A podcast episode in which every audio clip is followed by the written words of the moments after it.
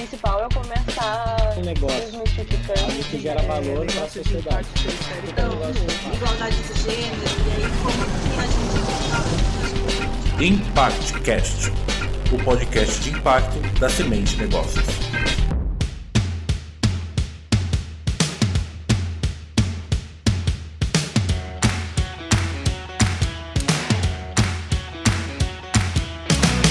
Olá, pessoas. Bom dia, boa tarde, boa noite. Sejam muito bem-vindos e muito bem-vindas ao episódio 22 do nosso ImpactCast, o podcast de impacto da Semente Negócios. Após uma breve pausa no nosso cronograma para debater um tema de, de extrema importância e muito pertinente no cenário atual, no qual debatemos no episódio passado, em que falamos sobre o racismo no meio corporativo, que por sinal ainda, quem não ouviu o episódio ainda está disponível nas nossas plataformas, então sugiro que quem não ouviu, ouça esse episódio e não perca. Mas agora nós estamos retornando com a nossa série Giro Brasil de Inovação Social, e dessa vez vamos aterrissar diretamente na cidade de Brasília, no Distrito Federal, onde vamos falar sobre os caminhos para inovação social dentro do setor privado e partimos da seguinte provocação: nem toda inovação é social. Como cidadãos e consumidores, acompanhamos as diversas transformações pela qual a sociedade global vem passando. O surgimento de tecnologias disruptivas deixa de ser uma fantasia para tornar-se o lugar comum do desenvolvimento industrial da ideia de realizar uma viagem de férias no espaço sideral até a transmissão sonora intracerebral. Cada vez mais as inovações chegam ao Brasil carregadas de uma áurea de ficção científica que está virando cada vez mais uma realidade. Como atores deste ecossistema, precisamos nos perguntar e refletir: será que toda inovação é social? O que significa trazer esses dois conceitos para perto um do outro? E como, enquanto gestores de empresas e empreendedores de negócios, podemos contribuir para a nossa potência criativa esteja voltada a resolver os problemas reais da nossa sociedade. Como host, então, mais uma vez, aqui estou eu, Thales Machado, consultor de inovação social da Semente, e para me ajudar nessa discussão, hoje temos aqui um convidado especial, Fábio Deboni, gerente executivo do Instituto Seibin, e a figura já quase sempre presente aqui no nosso, no nosso podcast, sócia e head de inovação social na Semente Negócios, Ellen Carbonari.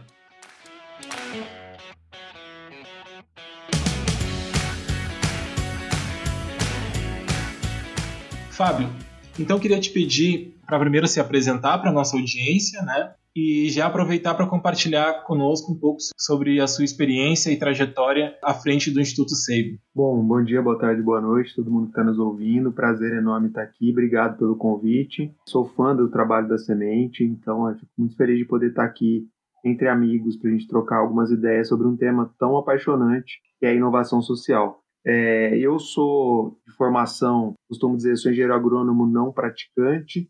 Então eu me formei em engenharia agronômica, fiz um mestrado na área também na área ambiental. Entrei pelo campo social pela, pela porta de entrada da, da área ambiental e depois fui trilhando outros caminhos até chegar na área de investimento social privado. Trabalhei oito anos no governo federal, em Brasília, foi o que me trouxe a Brasília. Depois fui descobrir o universo aí da filantropia, do investimento social, onde eu estou hoje. Então é legal trazer essa visão de serviço público, setor governamental e sociedade civil na, no cruzamento com o setor privado. Então, é, essa é um pouco a minha trajetória. Me considero, sou um gestor, né, gestor do Instituto Sage, mas me considero também um intraempreendedor, também um escritor. Né? Escrevo coisas, escrevo livros. Então, a gente tem vários chapéus e esses são alguns dos que eu tenho usado nesse momento. E é um prazer estar aqui. Bacana, Fábio. Também é um prazer para a gente a sua presença. Ellen, então nos conta um pouco desse novo momento né, da semente agora né, que a área de, de impacto vira área de inovação social, muito também devido a essa demanda de mercado. Nos atualiza um pouco desse cenário e o que, que a Semente tem preparado aí para os próximos meses, já tem feito também de construção nesse período. Legal, Thales. Bom, é apesar de ser figurinha carimbada, é, é, sempre um prazer, assim. Tem sido um espaço de muita aprendizagem também, né? Esses, esses episódios. é, e poder conversar com tantos atores relevantes como o Fábio, e que é isso que a gente vai se aproximando ao longo da nossa trajetória profissional e vão se tornando pessoas muito queridas, né? E vou roubar um pouquinho da fala do Fábio, assim, desses muitos chapéus que a gente veste, para também explicar um pouco como chegamos aqui, ou como cheguei aqui, como a semente também se constitui nessa área de inovação social. Acho que está um pouquinho ligado. Então, a minha trajetória é, começa, na verdade, como uma estudante de administração pública, tentando entender o pensamento social brasileiro e esses muitos mecanismos de desenvolvimento econômico, né? E entender o que é desenvolvimento econômico ou crescimento econômico, que não passa só por, por esses lugares de expansão financeira, né? É, mas passa muito por possibilidades e acessos. Eu acho que isso foi um grande tema de pesquisa na área de administração pública que me levou para querer entender mais a fundo a economia e estruturas produtivas. Então, hoje, o, o, cargo ali no LinkedIn é head de, de inovação social aqui da Semente, mas na verdade eu sou uma empreendedora, né? Eu uso esse chapéu também como empreendedora e isso é um processo constante de olhar para o mercado, e aí esse mercado que ele é privado, mas que ele tem um, uma relevância fundamental do setor público, do terceiro setor, e desenvolvendo um olhar cuidadoso sobre futuro, né? Sobre tanto demandas quanto necessidades que a gente tem no nosso campo econômico, social.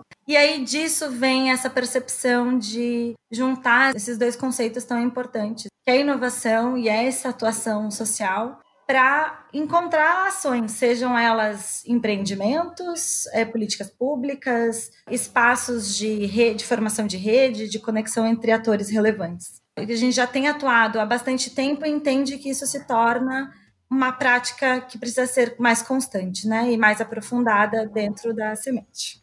Ótimo, é muito bom.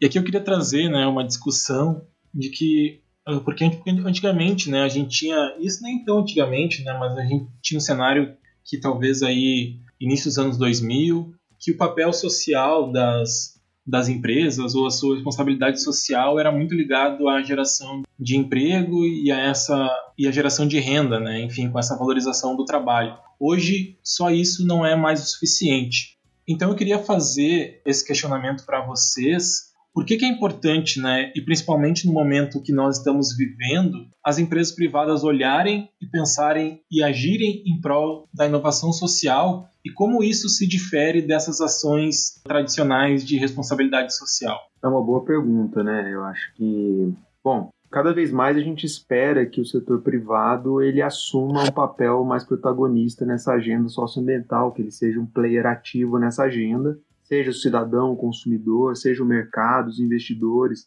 Isso está colocado, né, de um lado, e do outro também as maneiras de se fazer isso, elas também estão mais sofisticadas. Então, aquele projeto de responsabilidade social de décadas atrás, hoje, ele é visto de forma um pouco crítica. Então, o repertório é mais amplo, tem mais maneiras de se fazer. Então, acho que esse bloco da minha fala mostra que a gente tem um avanço, uma evolução clara pela frente. Por outro lado, a gente não pode esquecer que a gente hoje convive num mundo que tem trabalho análogo à escravidão, a gente tem formas de degradação as mais variadas possíveis. Então, ou seja, ainda existe maneira de se ganhar dinheiro, de se fazer negócio ancorada em práticas absolutamente nefastas.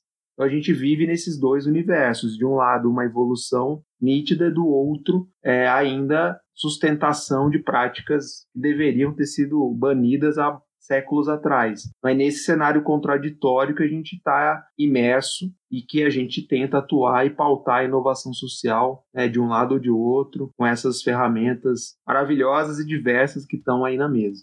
Perfeito, né? A gente vê esses atores cada vez mais ativos e são múltiplos e tento não incorrer num num risco, né, não cair numa ilusão de que as coisas vão ser mais fáceis, né, ou, vão, ou estão se facilitando ao longo do processo, ao longo dos anos. Mas acho que a gente está vivendo um momento de aceleração histórica também. Para a gente que trabalha no campo há mais tempo, é, as informações elas estavam mais próximas. A gente é, já entendia a importância desse tipo de atuação e a gente falar desses, desses temas, né, desses processos de inovação que olham para esses problemas complexos da sociedade, que no limite são sociais e ambientais, né? Os nossos principais rachaduras aí. Mas como é importante que mais atores estejam presentes para que a gente consiga é, desenvolver esses mecanismos que vão diminuir esses riscos de investimento. Porque, como o Fábio traz, a gente vive num mundo também com muitas contradições expostas, né?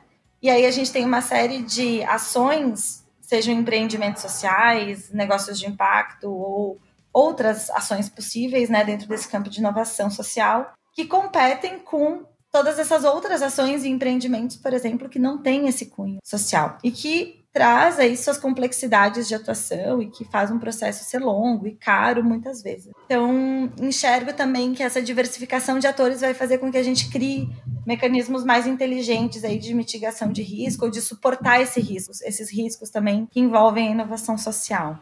Muito bom, muito bom, Ellen.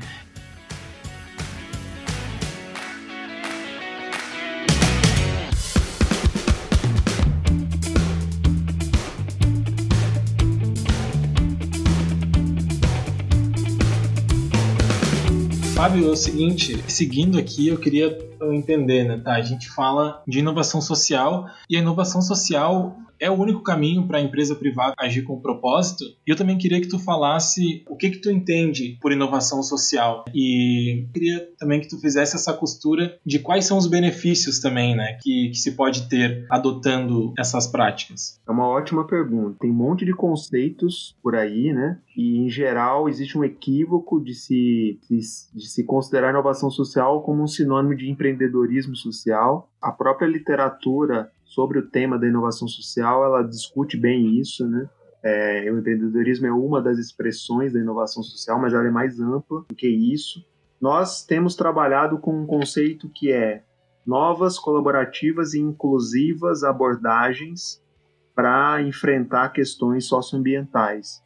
E aí esse conceito ele pode ser quebrado em três blocos, né? O, o primeira parte que são esses adjetivos, novas, colaborativas inclusivas depois o abordagens e por último a finalidade delas, que é para enfrentar questões socioambientais. A parte final ela traz a provocação do nosso papo aqui, que é que nem toda inovação é social, porque um bom exemplo disso é, acho que toda a mobilização que os entregadores de aplicativos têm feito. É uma inovação clara, mas não necessariamente ela está revertendo melhoria, vamos dizer assim, justiça social para essa galera que está trabalhando nessas né, plataformas. Então, um ótimo exemplo disso. É, então, esse é o conceito que a gente tem trabalhado. E aí, o abordagens pode ser ferramentas, pode ser métodos, pode ser maneiras, pode ser é, maneiras de enxergar, inclusive, de repensar estratégias.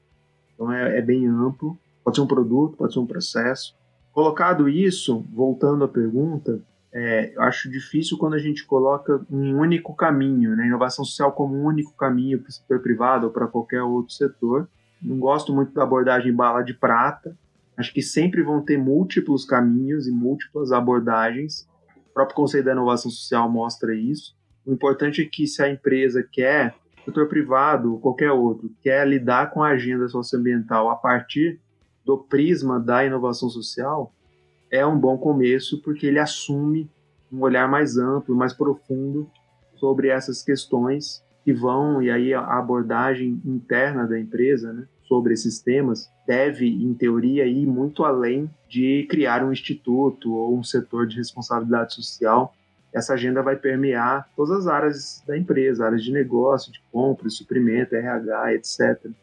Acho que é, um, é uma boa provocação. Imagino que a Ellen pode contar um pouco mais como que isso tem sido trabalhado na prática, na, nas relações com as empresas a partir dessa porta de entrada. Boa, Fábio. Estava aqui falando, eu fiquei pensando, né, como, é, por um lado, é, é óbvio que uma organização ela faz parte de um ecossistema, então é meio como não pensar em si em termos enquanto organização, e aqui a gente olhando especificamente para uma empresa privada, como pensar essa empresa privada descolada de um ecossistema é impossível. Aí eu acho que é quais são os elementos que a gente passa a considerar relevantes nesse ecossistema, que dão feedbacks, né, que são uh, que a gente faz ações e essas ações voltam como feedbacks para nossa organização. Então, perfeito, não é uma bala de prata, mas é um elemento que está muito são elementos que estão presentes e que a gente percebe uh, muitas organizações começando a atentar sobre esses elementos e querer entender justamente, ok, o que, que eu faço com isso como que eu faço isso. E os caminhos, então, perfeitamente colocados, são múltiplos, né? Esse é, inclusive, um dos grandes desafios desses processos, uh, ou produtos, ou ações sociais, é reconhecer a multiplicidade de atores e atuar de forma complexa para a resolução desses problemas, da resolução dessas questões. Enfim, acho que ações, por exemplo, de desenvolvimento. Aqui a gente trabalha bastante com, essa, com esse conceito do empreendedorismo social, é, de programas de aceleração, mas também promoção, por exemplo, de laboratórios de inovação. Então, é um pedaço do conceito mais amplo de inovação social, mas olhando para o que a gente tem atuado, é, é isso, é buscar olhar para, por exemplo, áreas core da, da organização e como elas podem ser expandidas, né? É, e aí, seja num olhar de olhar para beneficiários, então clientes internos mesmo como beneficiários, ou olhar para territórios que estão no entorno dessa organização, ou setores que estão em torno dessa organização, e olhar para esses públicos como beneficiários, mas também como oportunidades de negócio. E aí a gente vai aproximando o conceito, por exemplo, de uma ação mais social é, ao modelo de negócio dessa organização e a gente vai encontrando modelos. Mas isso é um trabalho extenso, né? Você modificar modelos de negócio para que eles possam incorporar essa intencionalidade, por exemplo, de uma geração de impacto socioambiental positivo. Indo nessa linha da Ellen, Fábio nos conta como que foi a experiência de trazer, enfim, construir a inovação social dentro do Instituto SEI. Bacana, é, a gente tem se aproximado desse tema desde 2013 é, e, e 2020 o Instituto completou 15 anos. Então, nos últimos 6, 7 anos aí a gente começou a se deparar com esse tema por, por várias portas de entrada, mas sobretudo a partir da agenda de negócio de impacto. A gente começou a olhar para esse tema e foi vendo que a partir dela, desse tema abriam-se outras frentes para além dos modelos de negócio, né? E aí a gente foi se deparando com o conceito de inovação social, isso provocou bem né, internamente, e a gente foi entendendo qual caminho seguir dentro desse grande tema da inovação social. Hoje a gente trabalha com três grandes pilares. A, a missão maior é fomentar a inovação social em três frentes. Uma é apoiar é, fortalecer ecossistema e organizações chaves desse ecossistema. O outro segundo eixo é de fomentar instrumentos financeiros pró-impacto social positivo. E um terceiro é de apoiar conteúdos, produção de narrativas sobre esse tema mais amplo né, da inovação social. É, o bacana de dizer é que, como ele é um tema novo e transversal, ele ainda não é um tema trivial na agenda de institutos, fundações, né, do chamado investimento social privado. O tema clássico é a educação, é, mas a inovação social é muito transversal. Então, você pode trabalhar com inovação social e, ao mesmo tempo, olhar educação, saúde, né, cultura e etc., os temas clássicos do investimento social privado. Isso, por um lado, é legal, traz um repertório mais amplo, mas, por outro, traz um desafio né, que você prova no curto prazo que você está gerando valor para a organização, entregando resultados de inovação social no curto, no médio e no longo prazo. E essa tem sido a nossa batalha aí diária praticamente. Hoje, existe alguma área foco, né, de temáticas quando abordam esse tema? É uma boa pergunta, Ellen. A gente não tem como desgarrar da área da nossa, do nosso grupo, né? O SEBIN é uma empresa de medicina diagnóstica, então saúde é um eixo que está sempre presente, é, mas a gente não vive em função dele, né? Ele está no radar sempre. A gente procura se libertar um pouco dele e olhar para outras coisas mas ele acaba sendo uma âncora ali no nosso dia a dia positiva, né? Então, sim, acho que é legal ressaltar que os institutos e as fundações em geral trabalham com pelo menos três elementos que guiam um pouco a sua estratégia, que é um tema ou causa, esse é um primeiro eixo, um segundo é territórios, e um terceiro é públicos, né, segmentos da população. Então, em geral, eles uhum. tentam balancear essas três frentes, né?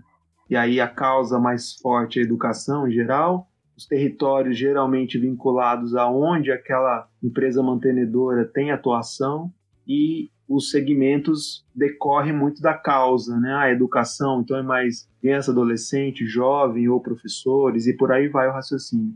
A gente tem tentado sair um pouco desse, desse universo, ainda que nem sempre a gente consiga. Então, saúde acaba estando presente, criança, adolescente é um tema mais antigo, que também está presente, e, e, por aí vai. Então, só para enfatizar esses aspectos que estão presentes na nossa estratégia também. É legal, importante você ter trazido esse tema, falar né, da, da saúde, como, como sair também um pouquinho disso. Uh, tem um, uma, uma videoaula da USC Prize, né, for Social Innovation, onde eles trazem um exemplo é, para a gente, e eu estou trazendo isso para exemplificar o quão complexo é essa atuação, né? É, traz um exemplo, se não me engano, da Califórnia, onde o departamento de saúde começa a entender que algo fundamental para a saúde era começar a investir em moradia, né? Então é Housing for Health, o nome do programa. É, e isso só foi possível a partir desse olhar um pouco, esse olhar mais amplo, é de entender então que as raízes dos problemas às vezes estão fora daquilo que tradicionalmente se entende, por exemplo, como saúde. Então a importância também da gente uh, entender da complexidade do tema, para a gente poder ampliar é, talvez e redefinir o que, é um escopo de educação, o que, é um escopo de saúde, entender que é muito maior do que isso que a gente está acostumado. Talvez esse seja um dos inputs mais interessantes dessa temática, né? É muito legal isso, né? Isso tem um nome na área de saúde, chama fatores condicionantes da saúde, né? Que mostra que muito mais o que está fora do que está dentro do indivíduo, né? Que se imaginava que era a carga genética dele, influenciaria é, aspectos de saúde, de doença, e aí foi se vendo que onde ele mora, que ele faz da vida, o que, que ele come, etc. Então isso é muito bacana, é bem isso, né? E, e, vários estudos têm mostrado isso e isso traz um baita de um desafio, que é, bom, vamos supor, a gente, se a gente fosse uma organização clássica de saúde e de inovação social, a gente, no final das contas, a gente não seria uma organização de saúde, porque a gente teria que atacar alguma dessas outras frentes, seja moradia, seja emprego, seja alimentação e etc. E no final das contas você vai se dando conta de que sozinho você não dá conta de atacar todas essas frentes.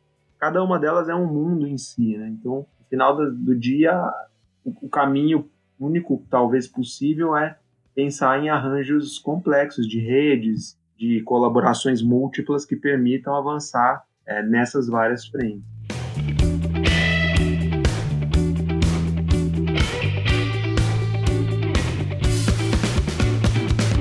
sabe que eu estava pesquisando, tem um material que eu gosto muito, que é o Atlas da Inovação Social, né? É um material de referência global, né, sobre esse tema. Saiu a segunda edição ano passado. Depois a gente passa aí as referências pro, pro ouvinte. E ele faz um histórico dessa agenda, desse termo né, da inovação e depois o inovação social. É muito interessante. Aí, resumidamente, ele traz pelo menos quatro fases, né? Uma primeira fase é lá na Grécia Antiga, e aí a palavra é kainotomia, era o termo lá em grego, que dizia basicamente que a inovação, inovação ainda, era algo que tinha uma essência política de contestação. Então era trazer mudanças na ordem social, política da época. Ou seja, no Gênese, a palavra inovação já trazia muito do que ela tem hoje. Né? Depois, é, no século 3, 4, esse termo ele entra no vocabulário latino, é, e aí ele já entra com uma conotação de renovação, de renovar,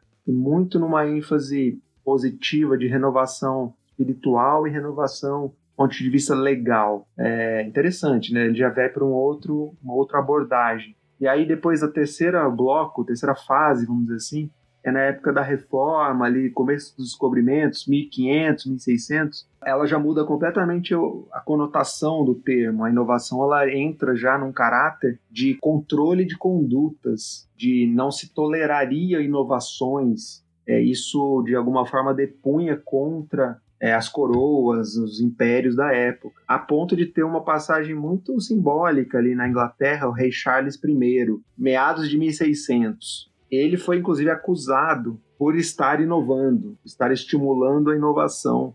E ali começa a surgir, digamos, o termo, o termo passa a ser vinculado a algo mais polêmico. E aí, por fim, a gente chega no século XX. E aí a gente entra já nesse sinal, é, essa vinculação da inovação à coisa do progresso, né? Do progresso material, até social, político, mas mais material, né? Então, É interessante ver isso, porque isso explica um pouco essas, é, essas confluências do, do termo, e ela chega agora, nas últimas décadas, enquanto esse termo ele ganha contornos de sinônimo de tecnologia, do digital, é, da disrupção, né? ele traz isso de um lado, e aí o, o, social ele volta. Por que então trazer o termo social à palavra inovação? Mais do que um mero adjetivo, é, o social ele tenta recuperar um pouco esse passado aí de que, olha, a inovação ela precisa estar a serviço de algo mais relevante para a sociedade, de uma forma ampla, e não apenas inovar por inovar ou inovar porque isso vai trazer melhores margens ou eficiências, mas essa eficiência precisa estar respondendo a algo maior para a sociedade. Eu acho que esse é um pouco o debate que a, o campo da inovação social mais fora do Brasil do que dentro aqui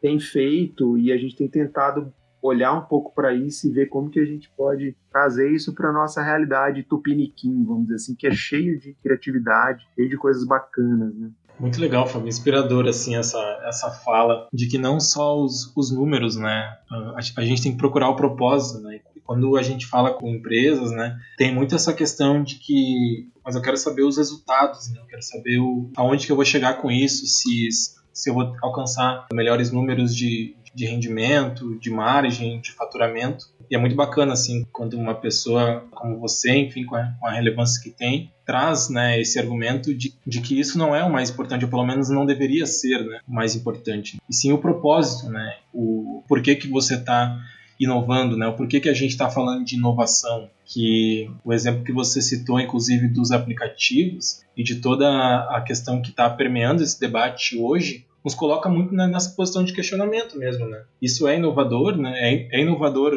sucatear o trabalhador, é inovador o trabalhador se ver numa situação de exploração. A gente precisa colocar isso na mesa, né? Dessas empresas que surgiram há poucos anos atrás e surgiram como disruptivas nesses mercados, né? De, de principalmente no, no de delivery, e que hoje a gente percebe que, que talvez não seja né, o que a gente pensava anos atrás, né, quando elas surgiram.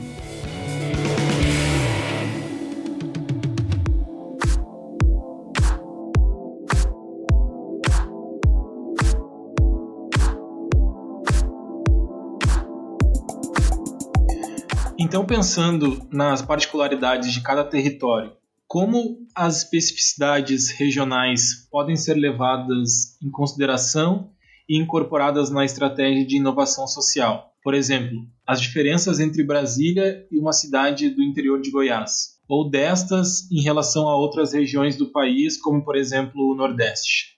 Acho que não tem como, né, não pensar em qualquer processo de inovação social que não dialogue com o local e com o global ao mesmo tempo, né? Tem particularidades locais que você precisa trazer, né, precisa potencializar.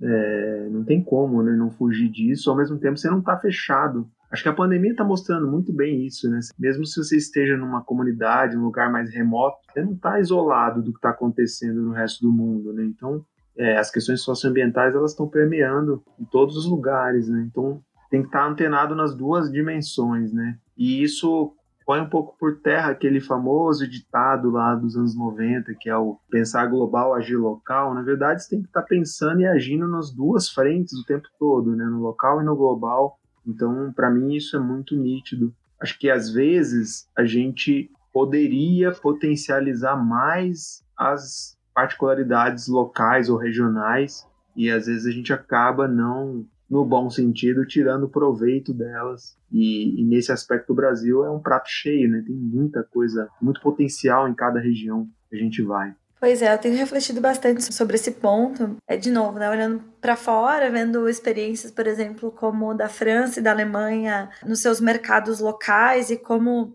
ah, ao adaptar todo, toda uma política né, de construção de conhecimento, de infraestrutura e políticas públicas também para melhorar as condições, por exemplo, de fortalecimento de cadeias produtivas sustentáveis pequenas, né? Tenho refletido muito sobre a importância desses também pequenos territórios. Então, acho que traz vários elementos de sucesso, por exemplo, de um caso desses, né? Então, políticas públicas alinhadas a, a, um, a produção de conhecimento, a propaganda, a mídias, né, para promoção de entendimento de novos hábitos de consumo e tal. E aí, enfim, e viabilidade de infraestrutura, de investimento. E aí, quando você fala se tem como explorar bastante dessas particularidades é, de território de Brasil, reflito muito sobre isso, como eu acho que é uma tendência a gente seguir nessa trajetória de olhar para os mercados mais regionais, assim, é, e entender as potencialidades. Então, como, por exemplo, pegar uma estrutura ao lado de uma universidade, que é uma universidade de referência em na temática X, e fazer toda uma infraestrutura que opere apoiando, né, e aumentando o impacto, por exemplo, desse campo de estudo, dessa temática que já é local. Enfim, não sei se tu concorda ou não.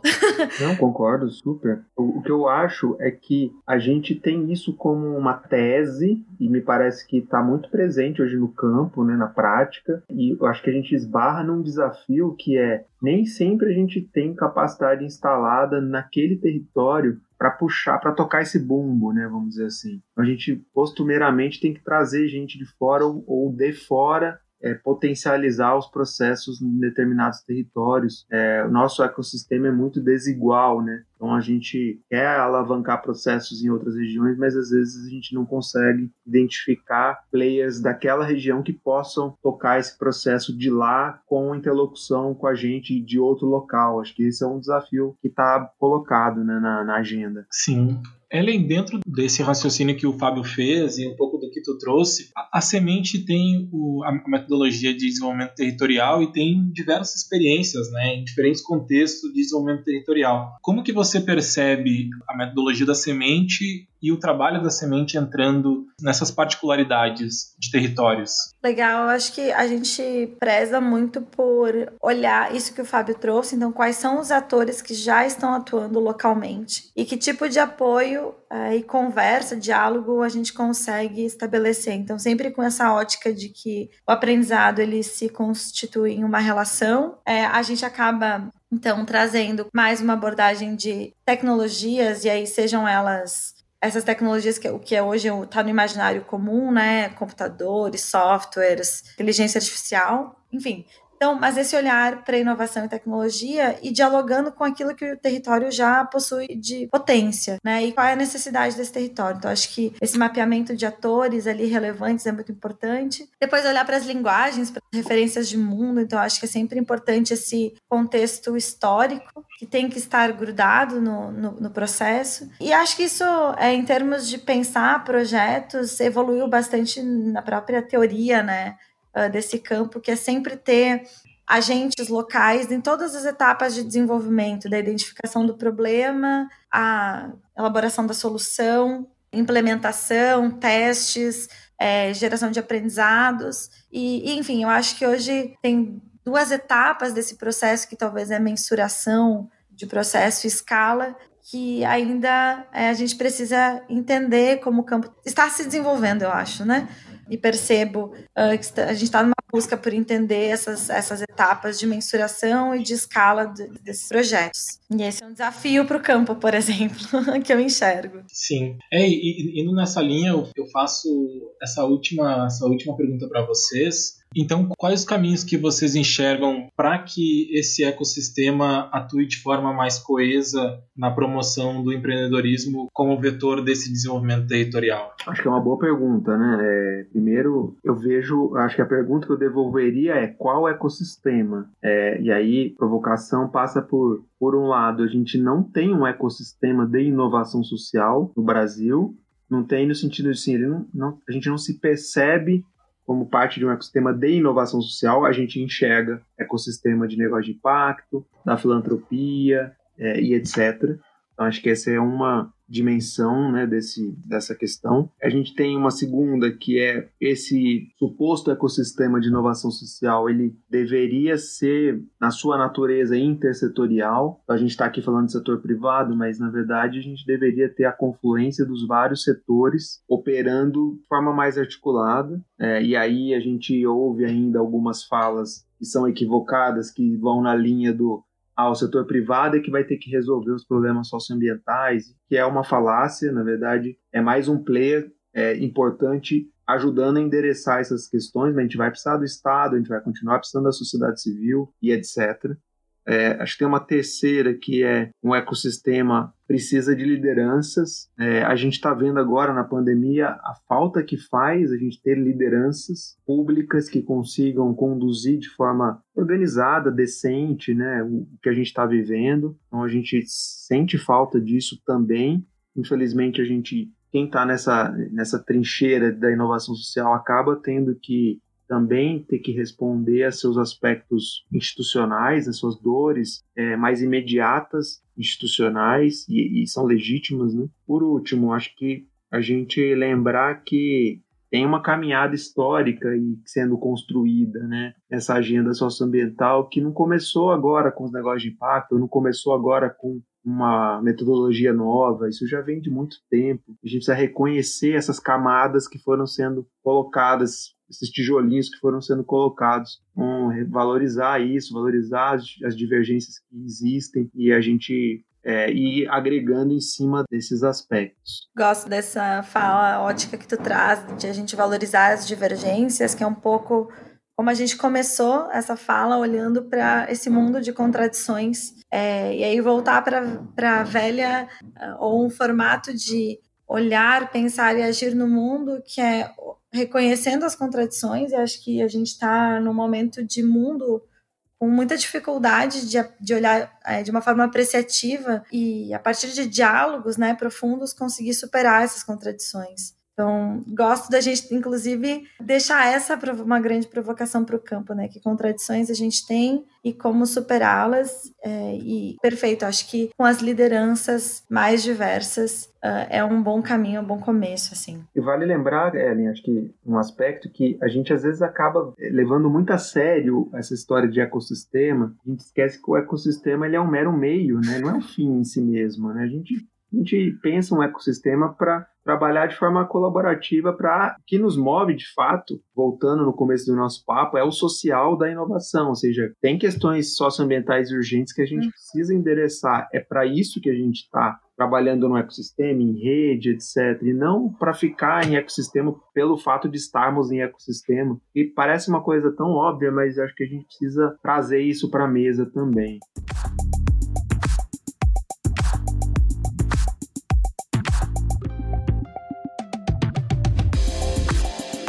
Gente, então o episódio não termina aqui. Acabei de inventar isso.